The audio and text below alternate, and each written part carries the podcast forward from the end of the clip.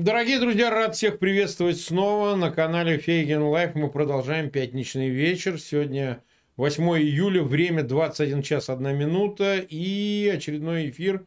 У нас сегодня в гостях а, долгожданный гость Андрей Николаевич Илларионов. Андрей Николаевич, рад приветствовать. Добрый вечер, Марк. Добрый вечер нашим слушателям и зрителям. Назвали мы эфир в ожидании Ленд-Лиза. Мы как бы продолжаем тему и, так сказать, рассчитывали с вами об этом поговорить, поскольку тема ключевая. Вот, у нас на протяжении всех последних недель мы так или иначе к ней обращаемся, и, наверное, уместно было бы более чем именно с вами эту тему, конечно же, и обсудить. Нас уже смотрит около 8 тысяч, прибавляется цифра больше 2 тысяч лайков, ну и так далее, и так далее. У меня просьба к нашим зрителям, пожалуйста, ссылки на эфир э, размещайте в своих аккаунтах в социальных сетях, в группах. Пожалуйста, может быть, посылайте кому-то через мессенджеры, помогите нам увеличить аудиторию эфира. Ну и, конечно же, подписывайтесь на канал Фейгин Live. Мы приближаемся к 1 миллиону 600 тысячам подписчиков. Не хватает нам не так, чтобы сильно много, но, в общем, если вы подпишетесь и будете смотреть через подписку, это сильно нам поможет. Андрей Николаевич, вот смотрите, есть разные, конечно, оценки относительно того, как идет ход и компании, и зависимости этого хода кампании в Украине, войны в Украине от э, западных вооружений.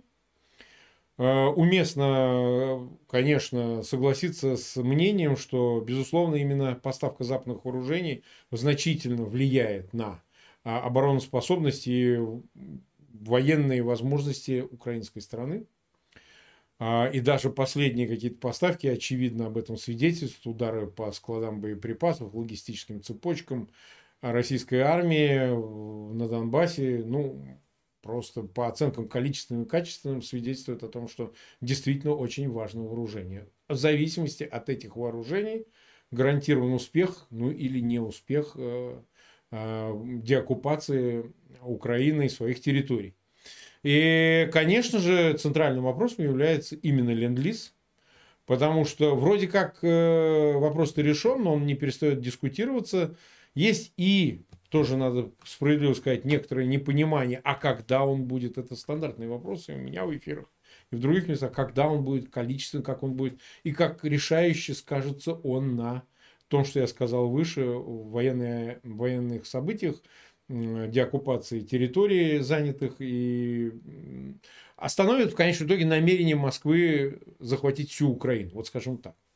А вы бы как бы это оценили, но вы можете с любой предысторией на этот вопрос дать ответ, и как вы считаете нужным в любой редакции. Что бы вы сказали, Андрей Николаевич? А, Марк, а вы затронули широкий круг вопросов, каждый широкий. из которых заслуживает э, серьезного обсуждения. А, и некоторые из них мы точно попробуем обсудить э, в ходе сегодняшнего разговора. Первое, с чего я нач- начал бы с употребления вами а, термина «война в Украине». А, да. Мне кажется, это термин неправильный. Почему? Это российско-украинская война, а театры военных действий, где проходят эти военные действия, могут различаться. Война в Украине, этот термин, используется в Европе, в Америке, и, кстати говоря, в России э, сторонниками Путина, Путина Ферштейна и все такие. А, а почему? Лица, что, что в этой этимологии, что в этой э, смысле война в Украине, что здесь такого в пользу Путина? А дело в том, что э, с именно таким термином выступают сторонники, которые пытаются ограничить э, характер военных действий территории Украины и подчеркиваю, что это война в Украине. Кстати, посмотрите на выступление а, Лаврова или самого же Путина. Он, они не используют слово «война», но они все говорят «специальная военная операция ну, в, на Украине». Да, естественно. А тем самым они пытаются ограничить э, э, и место проведения, географическое вот, э, прохождения военных действий, и тем самым пытаются сконцентрировать или переориентировать внимание общественности на то, что а все, что имеет отношение, имеет то, отношение только к Украине. Россия здесь ни при чем, Кремль здесь ни при чем. А, то есть э, это довольно целенаправленное, э, грамотное, с их точки зрения, э, хитрое отношение к тому, чтобы направить внимание только на Украину. И вот те авторы статьи, э, которая была потом подписана именем Джо Байден, и которая была опубликована 31 мая в Нью-Йорк Таймс, такая, я бы сказал, стратегическая программная статья, которая mm-hmm. была написана той частью американской администрации, которая выступает против помощи Украине. Она как раз была записана под названием, она была, ей было дано название «Что я буду делать?» или Америка, что будет делать в Украине, и что она, Америка, не будет делать в Украине. Это принципиально неверный подход. Война является минимум российско-украинской, а по большому ну, потому что понятно, кто у нас агрессор, а кто у нас жертва агрессии. Но по большому счету это уже коалиционная война, э, потому что с самых же первых э, секунд э, новой стадии российско-украинской войны у агрессора появился союзник Беларусь. И сейчас это война, которая ведется двумя агрессорами, как минимум здесь коалиция. А на стороне жертвы агрессии есть тоже, пока непосредственно воен... вооруженными силами участвует непосредственно сама Украина, но большую помощь и финансовую, и гуманитарную, и чисто военную оказывают друзья, союзники, помощники Украины. Таким образом, это в любом случае коалиционная война между двумя коалициями, коалиция агрессоров и коалиция, защищающей жертву агрессии. Ну да, получается, а, это мировая война. Нет, это еще не мировая война, потому что мировая это традиционно термин «мировая» относится к э, войнам, в которых участвуют страны, э, в которых проживает большая часть населения мира или где производится большая часть э, экономического продукта мира. Сейчас пока э, э, этому критерию данная война не соответствует. Это коалиционная война, это э, война групп стран, э, коалиций, хотя понятно, что степень участия некоторых союзников с одной стороны, участников коалиции с одной стороны, участников коалиции с другой стороны, различается. Но в любом случае сам термин «война в Украине» является а, ложным, ошибочным, а, потому что а, это воен, военные действия, которые даже если в данный момент ограничены и не ограничены, они прежде всего находятся, проходят по территории Украины, но вот мы же э, регулярно читаем сообщения о том, что там происходит в Белгороде, или в Брянске, или э, на территории Белоруссии, или в Миллерово, или в каких-то других местах. Это же не территория Украины. Поэтому э, минимальное название, которое для этого приемлемо, для тех, кто действительно пытается дать даже не столько проукраинскую точку зрения, а объективную точку зрения. Это российско-украинская война, а более точная и более такая продвинутая, а, более аккуратная будет называться коалиционная война между коалициями агрессоров а, и э, э, коалиция, которая выступает в защиту жертв агрессии. Вот это первое Хорошо. соображение. Хорошо. А, второе соображение, когда мы говорим или вы говорите о ленд-лизе, ленд-лиз, каким бы он ни был, если он будет, это часть военной помощи. Поэтому полезно было бы говорить вообще о военной помощи. А какая военная помощь осуществляется Украине, какая нужна, какая может быть оказана, в какие сроки, ну и вот те вопросы, которые э, вы обозначили. Э, для того, чтобы перейти к вопросам военной помощи, необходимо э, понимать суть вот этой самой российско-украинской войны – характер этой коалиционной войны. Э, мы уже неоднократно говорили, и многие ваши собеседники у вас в эфире тоже говорили, что характер войны изменился. Сейчас это не блицкрик. Сейчас это не та специальная операция, которая задумывалась Кремлем в самом начале. Сейчас это война на истощение. Война на истощение имеет очень четкие характеристики, отличающие ее от э, военной операции, специальной военной операции, от Блицкрига. Это война надолго на использование всех возможных ресурсов. Военных, демографических, а, экономических, финансовых, всех прочих ресурсов. А, война на использование этих ресурсов до тех пор, пока одна из сторон не выдержит этого жестокого противостояния. Третий вопрос.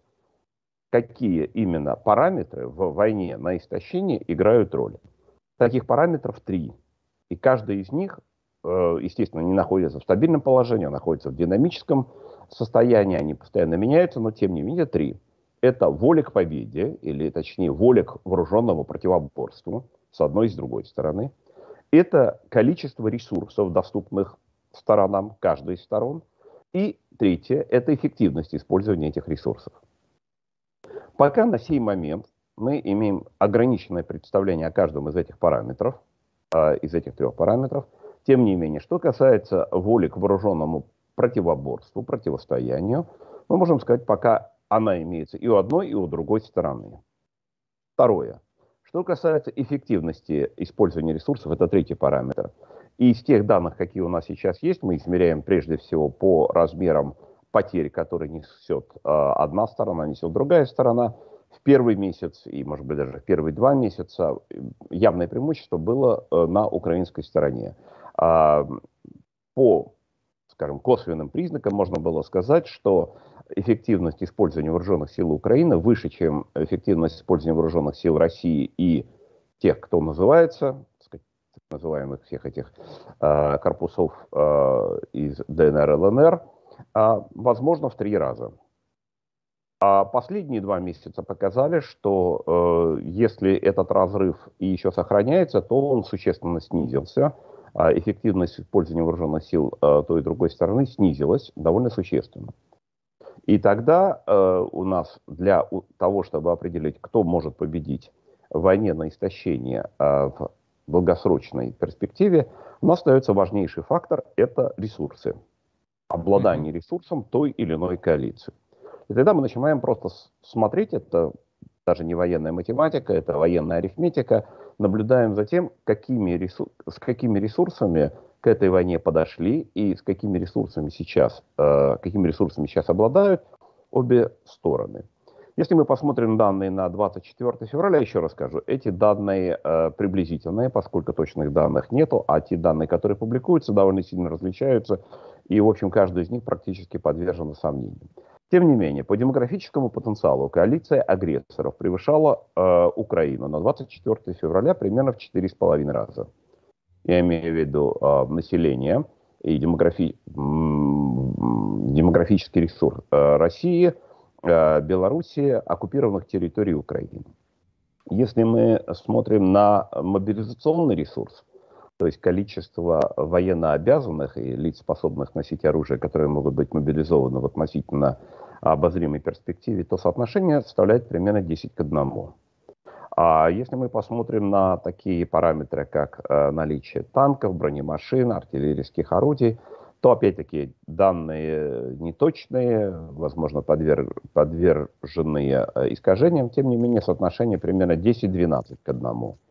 По самолетам, вертолетам соотношение видим 15 к 1. По таким параметрам, как ракетное вооружение, стратегическая авиация, ядерное оружие и многие другие, понятно, что здесь абсолютное преимущество на стороне э, коалиции агрессоров. У Украины либо такого оружия нет совсем, как, например, ядерного оружия или ракетного оружия э, стратегического характера или стратегической авиации, либо да, совершенно ничтожные какие-то ресурсы, которые несопоставимы. Э, это на начало э, военного конфликта, на начало этой стадии э, войны. Дальше идет процесс э, гибели, уничтожения э, ресурсов в ходе войны. И дальше мы должны смотреть на темпы уничтожения военных ресурсов э, каждой из этих коалиций. А некоторые оценки регулярно публикуются экспертами и в том числе представителями вооруженных сил.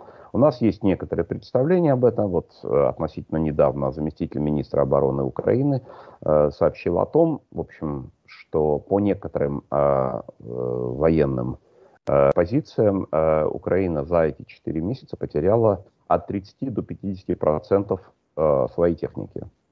Mm-hmm. Понятно, что мы знаем, например, оценки тоже Арикса и оценки Генерального штаба вооруженных сил Украины о потерях российской стороны, они различаются. А, они отличаются в том числе от оценок британской разведки или американской разведки, но тоже есть соответствующие представления. Даже в том случае, если э, вот это соотношение потерь между э, вооруженными силами России, ну, всей коалиции агрессора, и вооруженных сил Украины составляет 3 к 1, то есть на каждую единицу потерянной э, техники с украинской стороны э, осуществляется потеря трех единиц.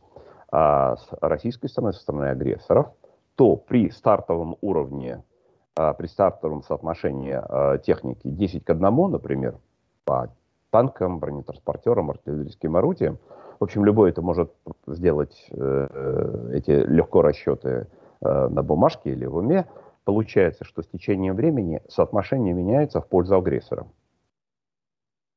То есть для, для того, чтобы сохранить даже первоначальное соотношение а, по ресурсам, по военным, необходимо, чтобы соотношение в каждый данный момент времени, соотношение потерь, было бы равным 10 к 1 или больше. Тогда, то есть 10 к 1 это сохранение соотношения, больше, чем 10 к 1 это сокращение разрыва, меньше, чем 10 к 1 это увеличение разрыва. Это чистая арифметика.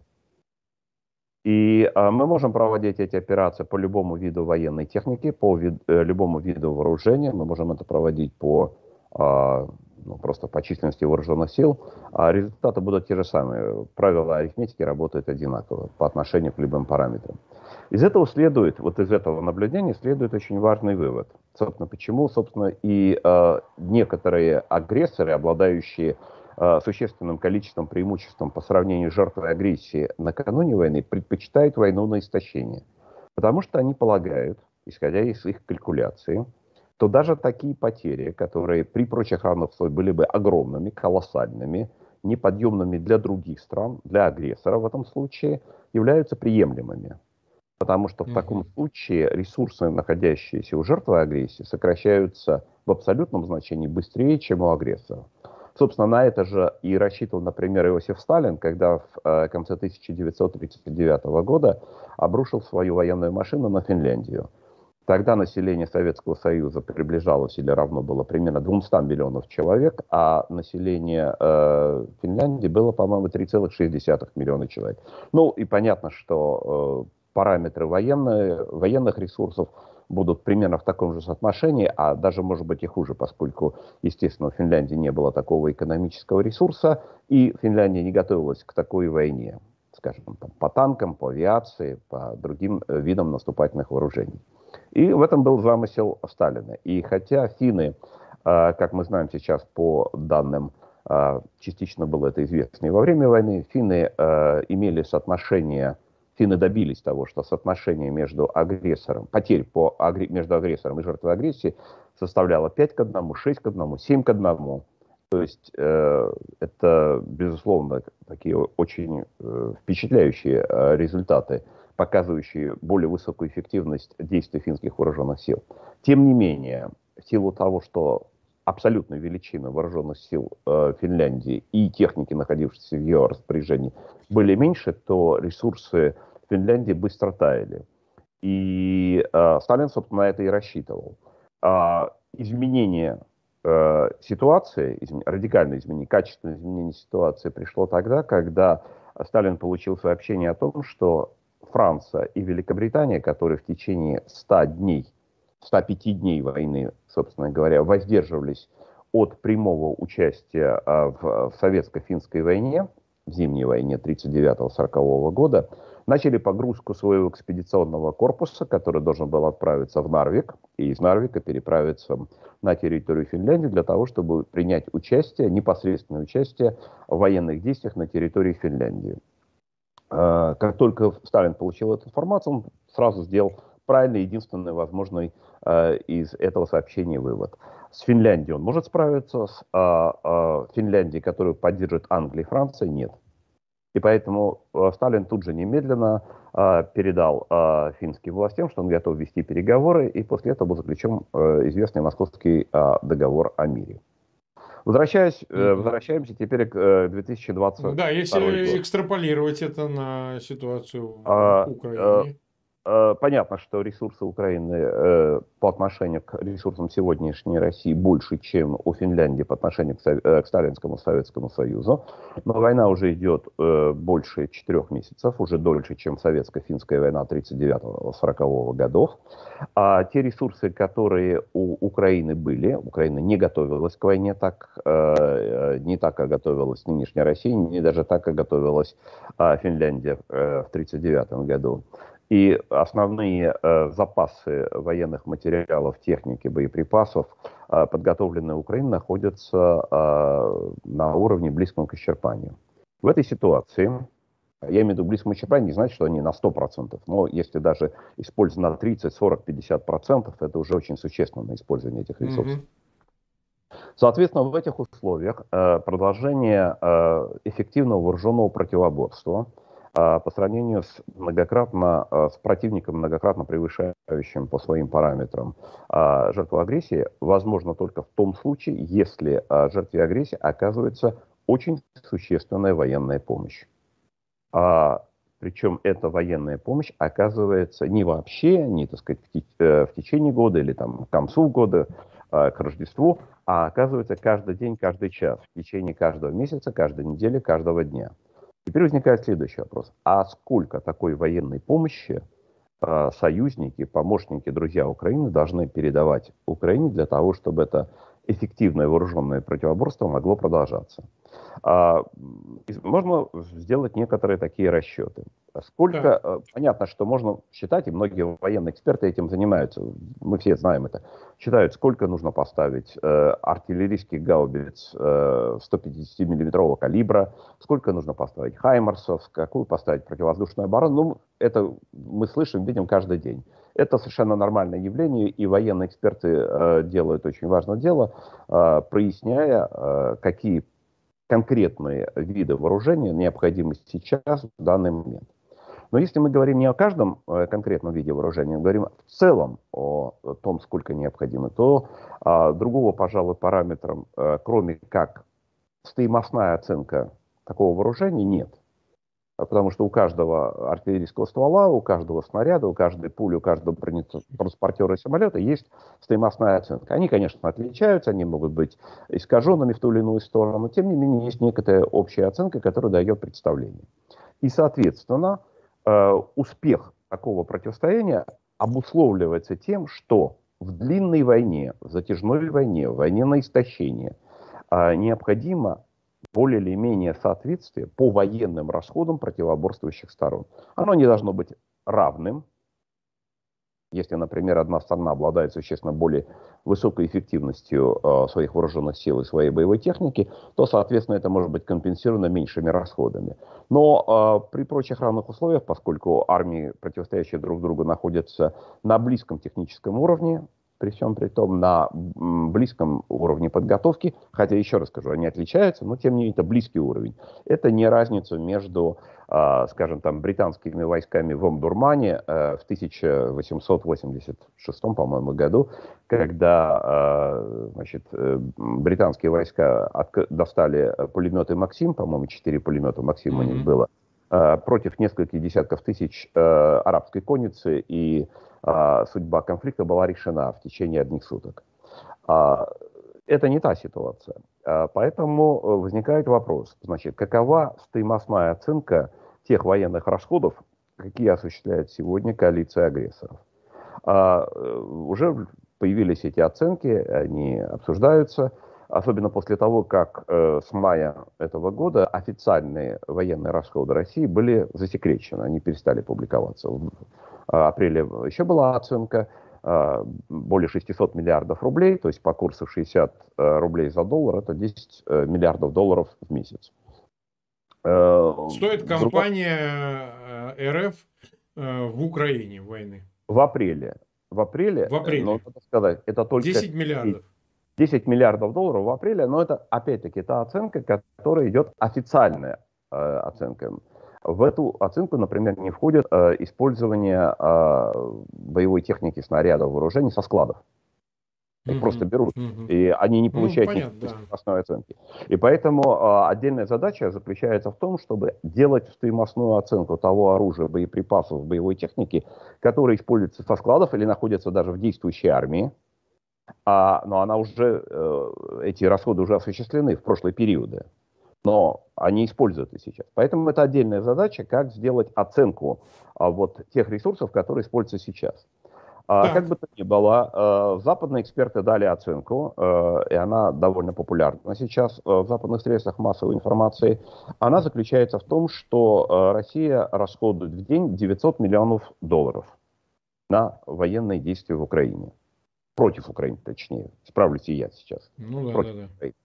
Если это верно, если эта оценка верна, то 900 миллионов а, долларов в день – это 27 миллиардов долларов в месяц. Угу. А если мы даже вас, мы можем воспользоваться этой оценкой, мы можем воспользоваться более скромной оценкой. Я пользуюсь более скромной оценкой. А, моя оценка примерно 500 миллионов долларов в день. А, или 15 миллиардов долларов в месяц. То есть, грубо говоря, между 15 и 27 миллиардами долларов это, а, скажем, реалистичная оценка того, что а, коалиция агрессоров тратит на эту войну, учитывая и текущие расходы, а также стоимостную оценку того оружия, которое используется со складов. Или, например, вот сейчас мы хорошо знаем, что перебрасывается вооружение и боеприпасы из Белоруссии э, да. в российские ну, да, да, склады это... он свои отдал, да. Да, но у этих же, у этих же военных средств есть стоимостная оценка. Угу. То есть она, это, они будут оплачены сразу или потом, они по такой цене или по другой, но тем не менее у, у них есть своя стоимостная оценка. Как бы то ни было, э, значит, оценка составляет от 15 до 27 миллиардов э, долларов в месяц. Э, э, сколько тратит э, Украина? Э, недавно э, премьер-министр Шмыгаль сделал интервью, в котором, собственно, сказал оценку оценку, цифру э, военных расходов Украины в мае. А в переводе на доллар это будет 4 миллиарда долларов. 4 миллиарда. 4 миллиарда долларов. То есть 4 миллиарда долларов против 15 или против 27? Ну, в 3,5 раза, да? 3, 3, а, по, по минимальной оценке. По минимальной это будет да. почти в 4 раза, по максимальной это будет там даже э, там под 7-8 раз. А, э, следует иметь в виду, что когда, вот еще раз скажу, если это краткосрочная война, а если это блицкрик, удачный или неудачный, то тогда э, может э, гораздо более важную роль играют такие факторы, как внезапность или хитрость, или какие-то хитрые военные приемы, которые компенсируют недостатки вооружений у одной из сторон. Если это же это война вот, на истощение, и если скажем так, э, обе стороны достаточно уже не совершают больших ошибок, а мы видим, что э, российская сторона извлекла многие уроки из э, ошибок первых месяцев и сейчас уже существенно повысила качество ведения своих военных действий, то рассчитывать на это не приходится. И, следовательно, а, необходимо обеспечить, ну, хотя бы сопоставимые расход, э, военные расходы с одной и с другой стороны.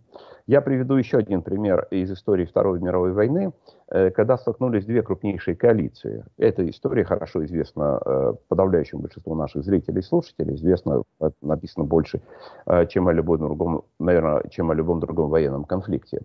В течение первых четырех месяцев Второй мировой войны, то есть три, первых четырех лет, Второй мировой войны, то есть 39-й, 40-й, 41-й, 42 год, коалиция агрессоров, то есть коалиция стран оси, а в 39-м, 40-м и первую половину 41 -го года туда принадлежали Германия, Италия, Япония и Сталинский Советский Союз. Mm-hmm. Вот была коалиция агрессоров. А, с 22 июня а, значит, Советский Союз перешел в другую сторону, но э, до этого он находился на стороне агрессоров. Так вот, в 1939-м, 40-м и в первой половине 41 -го года коалиция агрессоров тратила в 6-7 раз больше военных расходов, чем э, все военные расходы жертв агрессии. И, э, собственно, это э, как бы являлось условием или как бы базой того, почему у агрессора было в том числе и такое военное преимущество, и почему э, агрессорам удалось захватить э, большое количество стран в Европе и в Азии. Агрессорам Германии, Италии, Советскому Союзу, Японии.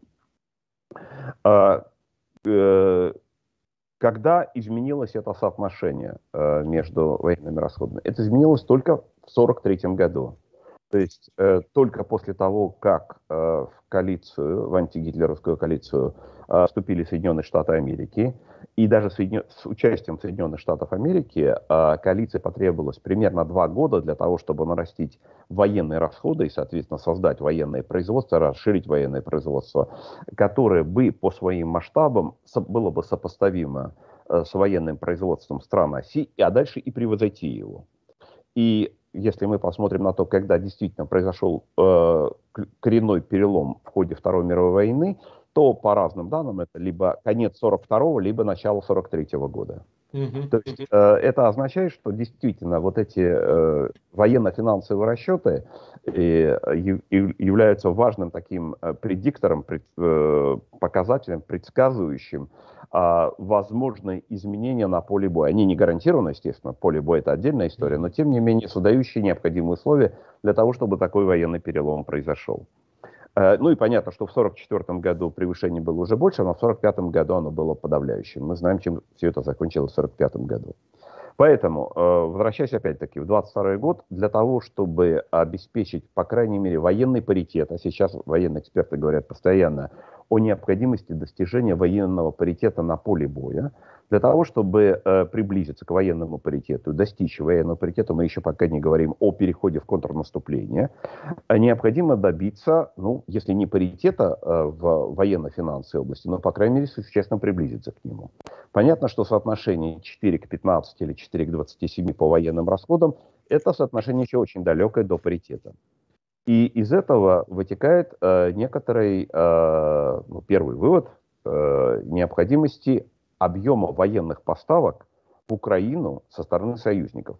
Тут вот еще какая проблема. 4 миллиарда долларов э, э, военных расходов Украины сегодня – это примерно 30% украинского ВВП сегодняшнего после э, его сокращения в результате нападения, в результате оккупации части территории, это 30%. В принципе, можно еще немного увеличить эту, э, эту цифру, но не слишком много, потому что есть определенный предел экономический, э, насколько можно увеличить военные расходы даже в условиях войны. Например, значит, большая часть стран, участвующих во Второй мировой войне, имели максимальные показатели удельного веса военных расходов ВВП на уровне 50, 45, 50, 52, 55 процентов. То есть э, еще немного можно увеличивать, но это не слишком много. Для России этот показатель существенно ниже. Он, опять-таки, мы точно не знаем, но это примерно может быть 10-12 процентов от ВВП. И, соответственно, Россия может увеличивать эти военные расходы, по крайней мере, есть еще запас довольно существенный. А, э, значит, э, соответственно, вот эту разницу, если мы говорим о том, сколько необходимо, ну, скажем, э, цифра в 15 миллиардов долларов военных расходов на стороне коалиции, антипутинской коалиции, возьмем аналог по сравнению со Второй мировой войной, антипутинской коалиции, означал бы, что союзники должны были бы поставлять военных материалов, э, оборудования, техники и боеприпасов на сумму порядка 11 миллиардов долларов в месяц. И это только для того, чтобы обеспечить паритет, военно-финансовый паритет с коалицией агрессора, и только на сегодня. Это в том случае, если мы берем нижнюю границу э, расходов. Если мы берем более высокую оценку, 27 миллиардов долларов в месяц, то, соответственно, потребности в поставках э, военной техники, вооружений и прочих э, материалов увеличиваются, и дальше можно делать оценки, насколько они должны увеличиваться. Если же, если же э, Россия проводит мобилизацию, мобилизацию военнообязанных, проводит экономическую мобилизацию, мы видим сейчас э, явные признаки того, что они начинают проводить такую экономическую Безусловно, мобилизацию. Решение правительства э, уже есть соответствующее. Есть юридические элементы, есть э, переход э, ряда производств на трехсменную э, работу и так далее, административные и так далее. То есть мы не можем исходить из минимальных потребностей. Мы должны понимать, что если это война в долгую, если противник э, собирается вести эту войну серьезно, то тогда нам тоже надо относиться, и нам безотносительно к этому относиться к войне серьезно. Война – это самая серьезная вещь, э, какая есть в этой жизни, где надо относиться исключительно серьезно. Но самая минимальная оценка самая минимальная оценка э, поставок военного имущества в Украину со стороны союзников получается не меньше 11 миллиардов долларов ежемесячно. Сколько, следующий вопрос, а сколько союзники поставляют? Вот э, только что были опубликованы данные э, за 4 месяца и одну неделю. На 1 июля все поставки составляют чуть больше 20 миллиардов долларов чуть больше 20 Все миллиардов. с первого дня войны в Украине поставки составляют чуть больше 20 миллиардов. Да. Причем я должен здесь тоже сделать оговорку очень важную. Они называют это поставкой, на самом деле это не совсем поставки. Это то, что по-английски называется authorization, то есть отдача разрешения на поставку. То есть э, в юридических документах это написано, как мы уже э, предоставили эту помощь, но это не значит, что э, помощь, которая стоит за этими юридическими решениями, уже отгружено и уже поступило на территорию Украины, даже на территорию Украины, не говоря, уже поступило войска. Вот только что тоже были опубликованы данные, например, о Германии. А, Германия authorized, то есть как бы приняла решение о поставках оружия на довольно крупную сумму, на несколько миллиардов долларов. Но из, этой, э, из этих э, решений на территорию Украины поставлено только 35%. Mm-hmm. А, не такое же соотношение, но тоже существенно отличающееся от объявленных цифр, есть такое же соотношение и по помощи из Соединенных Штатов или из других стран. То есть даже когда мы говорим о 20 миллиардах долларов, это только решения, принятые о поставках э, вооружений. Это не сами, э, не сами боеприпасы, не сама боевая техника, которая уже достигла украинской территории. То есть надо делать какие-то поправки и оценивать, сколько на самом деле находится на территории Украины сейчас. Как бы то ни было, эти 20 миллиардов долларов означают, что поставки э, вот всей военной помощи в Украину составляют порядка 5 миллиардов долларов в месяц, чуть меньше. Это только юридические, не фактические. И, соответственно, даже э, вот эта цифра оказывается, ну, примерно э, в два с половиной или там два с лишним раза ниже, чем то, э, та военная помощь, какое, какая необходима для того, чтобы обеспечить приближение к военно-финансовому паритету, а затем и к военному паритету. Если же э, действительно верна оценка в расходы военных расходов России в день в 900, э, в 900 миллионов долларов и 27 миллиардов долларов в месяц, то, соответственно, отставание является еще более значительным. Если Россия проводит мобилизацию, э, она проводит эту мобилизацию, эти расходы увеличиваются, и, соответственно, поставки техники и прочее увеличиваются, то, соответственно, эти объемы должны быть увеличены еще в большей степени. Таким образом, мы понимаем, насколько нынешние поставки – э, военной помощи Украине, какими бы они важными и значимыми ни были, они такими, безусловно, являются, тем не менее являются недостаточными для даже поддержания нынешнего военно, то есть поддержания э, военно-финансового паритета и военного паритета на поле боя. Так, нас смотрит 51 500 человек, больше 12 тысяч поставили лайки. У меня все-таки просьба ко всем нашим зрителям, мы уже 37 минут в эфире. Напоминаю, что через 23 минуты у нас еще один будет эфир, традиционный эфир с Алексеем Арестовичем. Но вот э, просьба, пожалуйста, ссылки на этот эфир размещать в своих аккаунтах в социальных сетях, группах. Нам важно, чтобы все-таки этот эфир посмотрели. Ну и подписывайтесь на канал Фейгин Live обязательно. Смотрите, а, это очень убедительная цифра, Андрей Николаевич. То, что Вывод, видимо, самый первый из них следует в том, что первое, действительно, поставки недостаточные для того, чтобы не только обеспечить паритет, но и в широком смысле военный успех, на который бы Украина рассчитывала. А об этом не раз говорилось и э, прокламировались э, эти планы и так далее. Второе, э, что нас интересует, и, так сказать, это близко к теме передачи, может ли это соотношение изменить ленд-лиз? Потому что ленд-лиз так как мы э, о нем знаем, он предполагает возможность поставок вооружений именно а, из Соединенных Штатов, если мы говорим о них конкретно, о ленд-лизе, прямо с производства. То есть э, производиться должны вооружения не со складов, а поступать именно произведенные новые вооружения э, в тех необходимых количествах по запросам, наверное, командования ВСУ, Украины в целом, ну, как там соотносятся органы э, власти и управления военного и гражданского. Но во всяком случае э, э, это будет ну некой э, свежей новой продукции военной, которая может решить вот все эти проблемы. Она их может решить количественно или качественно. Потому что, ну, мы же понимаем, что есть некоторые виды вооружений, которые обещаны, которые, ну, например, э, касающиеся ПВО систем. А какие-то ракетные системы РСЗО, вот пресловутые, а, Хаймерс и так далее, которые ну, существенно меняют э, соотношение сил не в количественном отношении, а именно в качественном. Потому что российские вооружения, ну, это общее место, они уступают западным. В силу очень многих причин, таким, какими пользуются технологиями, это еще советские или в лучшем случае постсоветские технологии. Это э, значит, э, какие-то виды вооружений, которые ну, явно не конкурентоспособны с западными по многим показателям. Вот, вот это нам важно понять. Ленд-лиз закроет этот диспаритет или нет?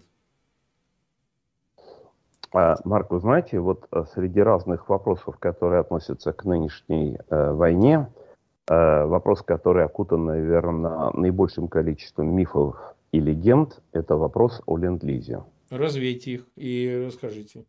Да, если позволите, мы тогда э, вот вас используем именно в, в эту возможность в вашем давайте, эфире. Давайте, а, давайте. Попытаемся, по крайней мере, часть из этих мифов и легенд развеять. Тем более, что надо сказать, что и в вашем эфире с вашими собеседниками, многие из ваших да. собеседников, а, я думаю, что не, не из какого злого умысла, просто некоторые из этих мифов а, воспроизводили, распространяли. А, значит, прежде всего, а, значит, э, э, вот был такой миф, э, вы на него, по-моему, в самом начале тоже как бы сослались о том, когда начнутся поставки. Вот они да. посту, начнут поставки осенью или там с 1 октября. И да. была даже такая дезинформация, запущенная в русскоязычное пространство, о том, что э, Ленд-Лиз пойдет только с э, нового финансового года 2023, который начинается 1 октября 2022 года в Соединенных Штатах Америки. Вот это все является абсолютно, даже не мифом, а легендой, это является дезинформацией. Mm-hmm. Никаких ограничений по срокам а, нету в законопроекте о ленд законе о ленд-лизе. Он рассчитан, закон о ленд-лизе рассчитан на два года, 2022 и 2023. Но это финансовый 2022 и финансовый 2023 финансовый 22 начинается с 1 октября 2021 года, заканчивается 30 сентября 2022 года. То есть мы сейчас живем в финансовом 22 годе, а финансовый 23 год начинается с 1 октября 22 и заканчивается 30 сентября 23 года. А поскольку и тот, и другой, то, соответственно, никаких ограничений для использования ленд-лиза сейчас нет никак, никаких, и поэтому никакого никакой осени, никакого октября ждать не нужно. Это первое. Угу. Второе. Ну, хорошо. А, что э, можно ждать от ленд-лиза? Краткий ответ, скорее всего, ничего. Так, почему? То есть, то есть вообще ничего. То есть вот вы сказали про там Хаймерс или противовоздушную оборону или какие-то еще, а, угу. скорее всего, ничего потому что в том законе, который был принят э, Конгрессом Соединенных Штатов Америки, который был подписан президентом Байденом 9 мая этого года, э, не содержится ни одной цифры. То есть цифры того, что какая военная помощь может быть поставлена, предоставлена Украине в соответствии с этим законом. Там никаких цифр нету. Там нет никакого э, права, предоставленного Конгрессом президенту, или администрации о поставках какого-либо оружия. Вообще, от слова совсем. Угу. А в этом законе есть только одна содержательная фраза, которая заключается в том, что Конгресс Соединенных Штатов Америки предоставляет президенту Соединенных Штатов Америки а, право и необходимость создать а, механизмы, ускоряющие, устраняющие бюрократические проволочки и предоставляющие возможность ускоренно поставлять военную помощь Украине. Точка. Больше там ничего нет. Причем а, это а, право или эту обязанность Конгресс налагает на президента Соединенных Штатов Америки сделать в течение 60 дней. То есть, э, если Байден подписал этот э, закон 9 мая, то к 9, к 9 июля, то есть буквально через несколько, завтра, завтрашнему дню. Завтра 9. Ну, собственно говоря, сегодня 8 июля, уже 30, 60 э, дней заканчивается. Собственно говоря, вот он сегодня, э, к, э, на, к исходу сегодняшнего дня должен был бы осуществить все эти мероприятия и должен был бы сообщить конгрессменам, сенаторам, э, американскому мировому общественному мнению, что он сделал для того, чтобы ускорить поставки оружия или другой военной помощи Украине по другим законам и по другим каналам по каналу Ленд-Лиза, того закона, закона о Ленд-Лизе, там ничего этого нет. И с этой точки зрения закон о Ленд-Лизе 2022 года радикально отличается от закона о Ленд-Лизе 1941 года, того закона, который был принят по инициативе президента Рузвельта – и э, который президент Рузвельт использовал активнейшим образом, собственно, для этого он пробивал его, уговаривал Конгресс, для того, чтобы оказывать максимально возможную помощь Великобритании, которая в тот момент осталась практически единственной страной, сопротивлявшейся э, агрессии э, стран оси. А, ничего подобного мы здесь не видим. Мы не видим э, желания со стороны нынешнего президента Соединенных Штатов Америки принимать этот закон, потому что инициатором э, этого закона был не президент Байден. Инициатором э, этого законопроекта явилась группа, по-моему, 10 э, сенаторов-республиканцев, которые еще, по-моему, в 20-х числах января внесла, внесли вот этот законопроект в Сенат э, с просьбой, с требованием каким-то оказать некое давление на администрацию для того, чтобы она что-то стала делать э, в рамках помощи Украине. Мы помним, что январь, э, 19 января, 19 э, января это было, это было еще более чем за месяц до начала этой стадии войны, еще до э, последнего нападения Путина. Никто, естественно, точно не знал, что будет оно или не будет, но э, поскольку эм, сенаторы опасались и видели, что администрация не делает того, что с их точки зрения она должна была бы делать, они приняли, они подготовили такой законопроект для того, чтобы оказать политическое давление, правовое давление на администрацию с точки зрения оказания э, помощи Украине. Э, мы знаем, что этот закон был положен под сукно до апреля, и ему не давали ход другая партия, э, которой этот, это предложение не понравилось. Затем мы знаем, что э, в апреле, в начале апреля этот э, закон э, был принят, законопроект был принят Сенатом, тут же был передан в Палату представителей. Палата представителей под руководством госпожи Пелоси, представитель Демократической партии, задерживала рассмотрение этого закона в течение почти месяца. Затем он был проголосован Палатой представителей, затем был передан президенту Байдену который задержал его подписание на э, срок, превышающий регламентные требования Конгресса Соединенных Штатов Америки. По регламенту такого рода э, закон, законопроект, который принят обеими палатами э, Конгресса, должен быть подписан в течение 10 дней. Байден подписал его через 11 дней. Ну, он 9 бы, мая где-то подписал, по-моему, 9, 9 мая, да, действительно. 9 мая. Вот, да, но дальше мы обращаем внимание, а что происходило с этим э, вот э, зак, теперь уже законом и законопроектом о Ленд-Лизе? Возникает вопрос, а когда-либо господин Байден э, произносил в своих речах, комментариях, вопросах, э, ответах на вопросах слово «ленд-лиз»? Вот за последние четыре с лишним месяца, в течение которых идет эта стадия войны, или в течение пяти с лишним месяцев, а, в течение которых этот законопроект находился на рассмотрении Сената, Конгресса? Ответ – нет, ни разу. Вот, а законопроект... Не произносил публично или, или как это? Вообще вот никак, никак, а вот его нигде нет. Вот ни разу никто не зафиксировал, чтобы Байден когда-либо использовал слово «ленд-лиз». Вот законопроект о 40 миллиардах долларов, вы помните, да, о нем довольно много тоже обсуждалось, э, обсуждали и продолжают обсуждать последние полтора месяца. Это регулярно Байден про это говорил. Тем более, что это был начало законопроекта о 33 миллиардах. Это им внесенные 33 миллиарда. Потом, после того, как Конгресс добавил еще 7 миллиардов, он стал законопроектом о помощи, дополнительной помощи Украине на 40 миллиардов долларов. Об этом Байден говорил неоднократно. А вот про э, ленд-лиз он не говорил ни разу.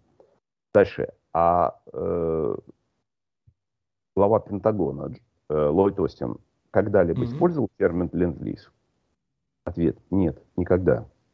Вот он э, собирал на базе Рамштайн, знаем, mm-hmm. была одна встреча, потом э, уже было три такие встречи, последняя была в Брюсселе. Э, речь шла о помощи, поддержке Украины, о том, что, кто, когда и так далее. Использовал ли Остин когда-либо этот термин? Ответ – нет, никогда.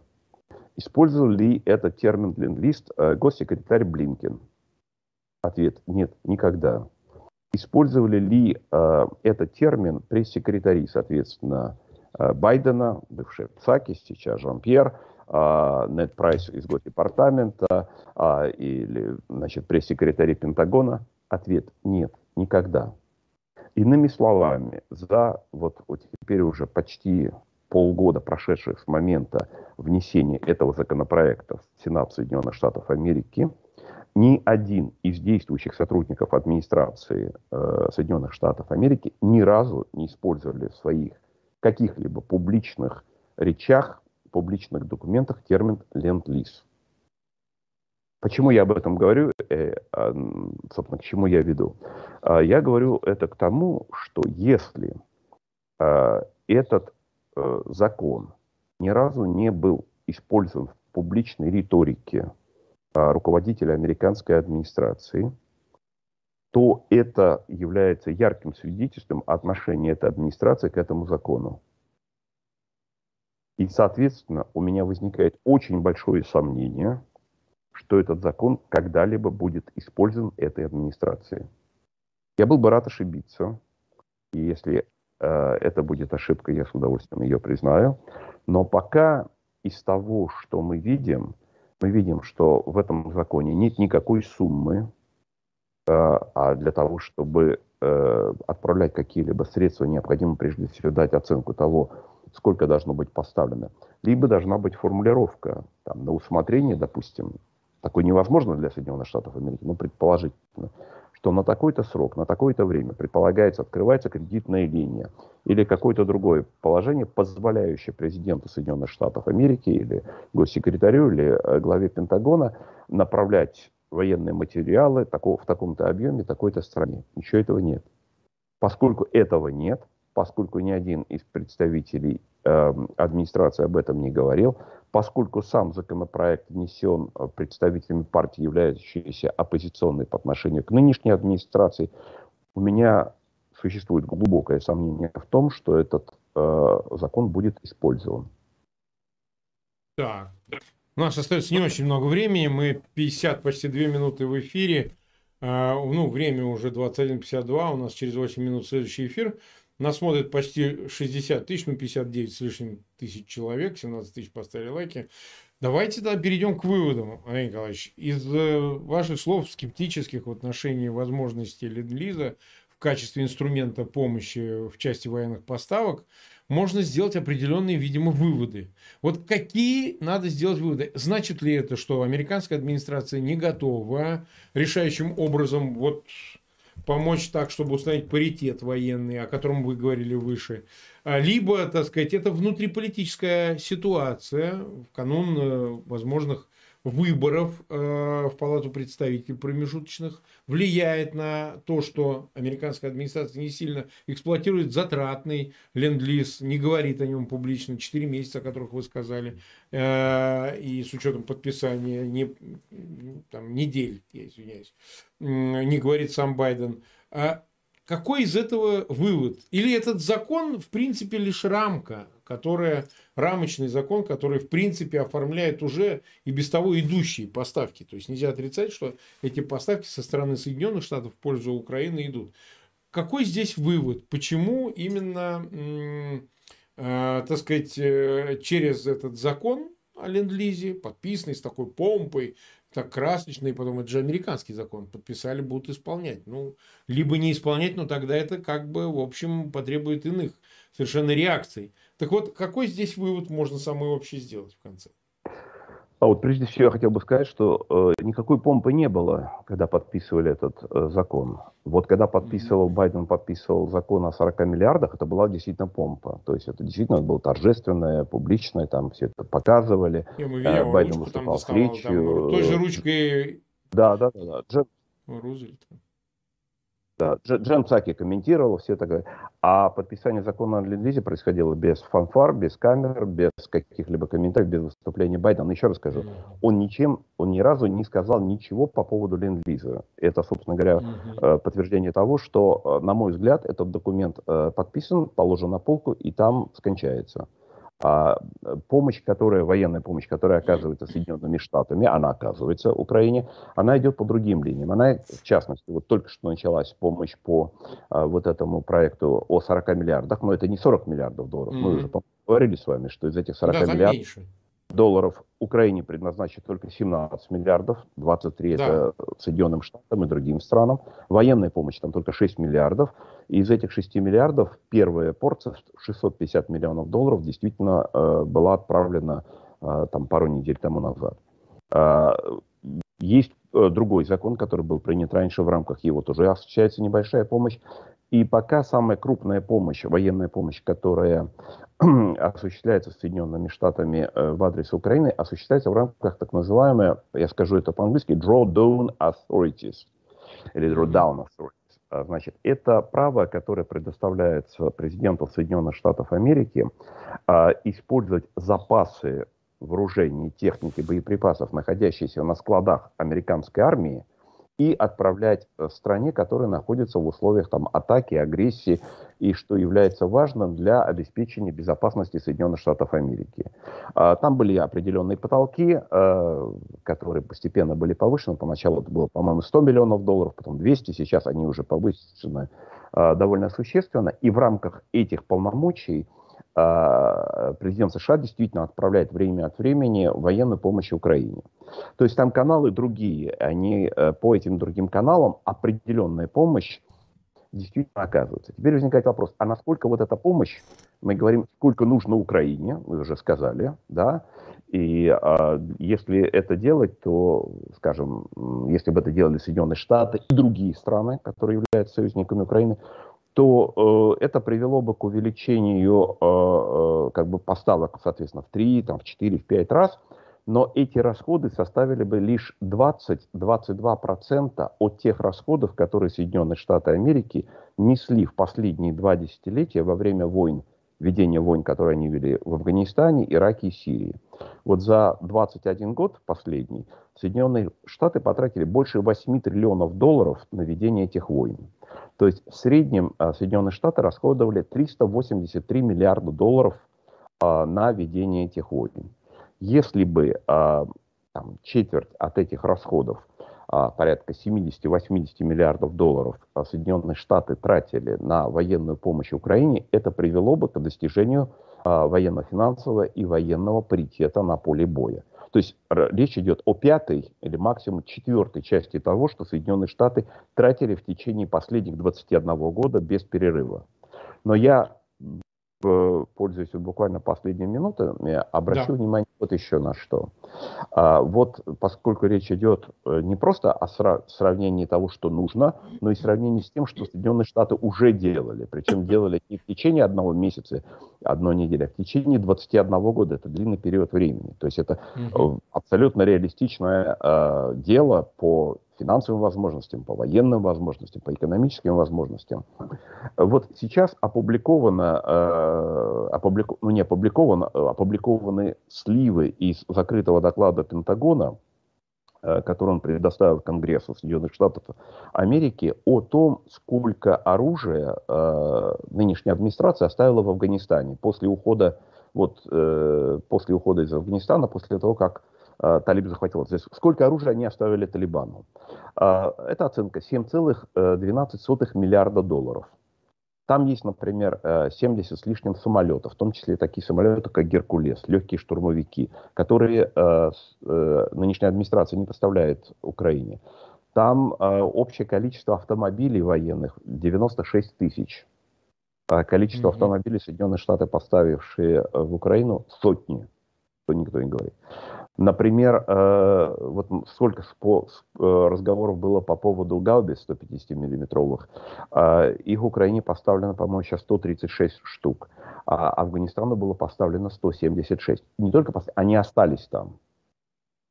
Ну и далее по всем направлениям. То есть в разы э, больше, а по некоторым позициям э, Украине не поставлялось ничего. Если взять в целом всю э, военную помощь, которая, э, которую Соединенные Штаты Америки поставили вооруженным силам Афганистана, это 88 миллиардов долларов. То есть несопоставимая сумма с тем, что э, дано Украине. А военного, военной техники, боеприпасов и прочего, которые были поставлены э, Афганистану, э, Соединенные Штаты поставили на 18,6 миллиарда долларов. То есть в три раза больше, чем это то, что поставлено Украине. Если мы это пересчитаем на одного солдата, на одного военнослужащего, то получается, что один афганский военнослужащий получил э, военной техники, боеприпасов и э, боевой техники в 10 раз больше, чем один украинец, один украинский военнослужащий. Не говоря уже о том, насколько различающимися являются военные действия, осуществлявшиеся в Афганистане и осуществляемые сейчас на российско-украинском фронте. Ну что, у нас время уже 22 часа, следующий эфир. К сожалению, мы не успели там, может быть, всего и обсудить. Ну, как-нибудь найдем способ, обязательно продолжим. В любом случае, это важный разговор. Так или иначе, 65 500 человек нас смотрят, и около 20 тысяч поставили лайки. У меня огромная просьба, пожалуйста, ссылки на этот эфир размещайте в своих аккаунтах в социальных сетях и групп. И переходите на следующий эфир по ссылке. Сейчас продолжим разговор с Алексеем Арестовичем. Может быть, коснемся этих тем. Спасибо, Андрей Николаевич, огромное. Должны бежать уже в следующий эфир. Спасибо, Марк. Всего доброго. Да. Всего доброго. Всего доброго. До свидания.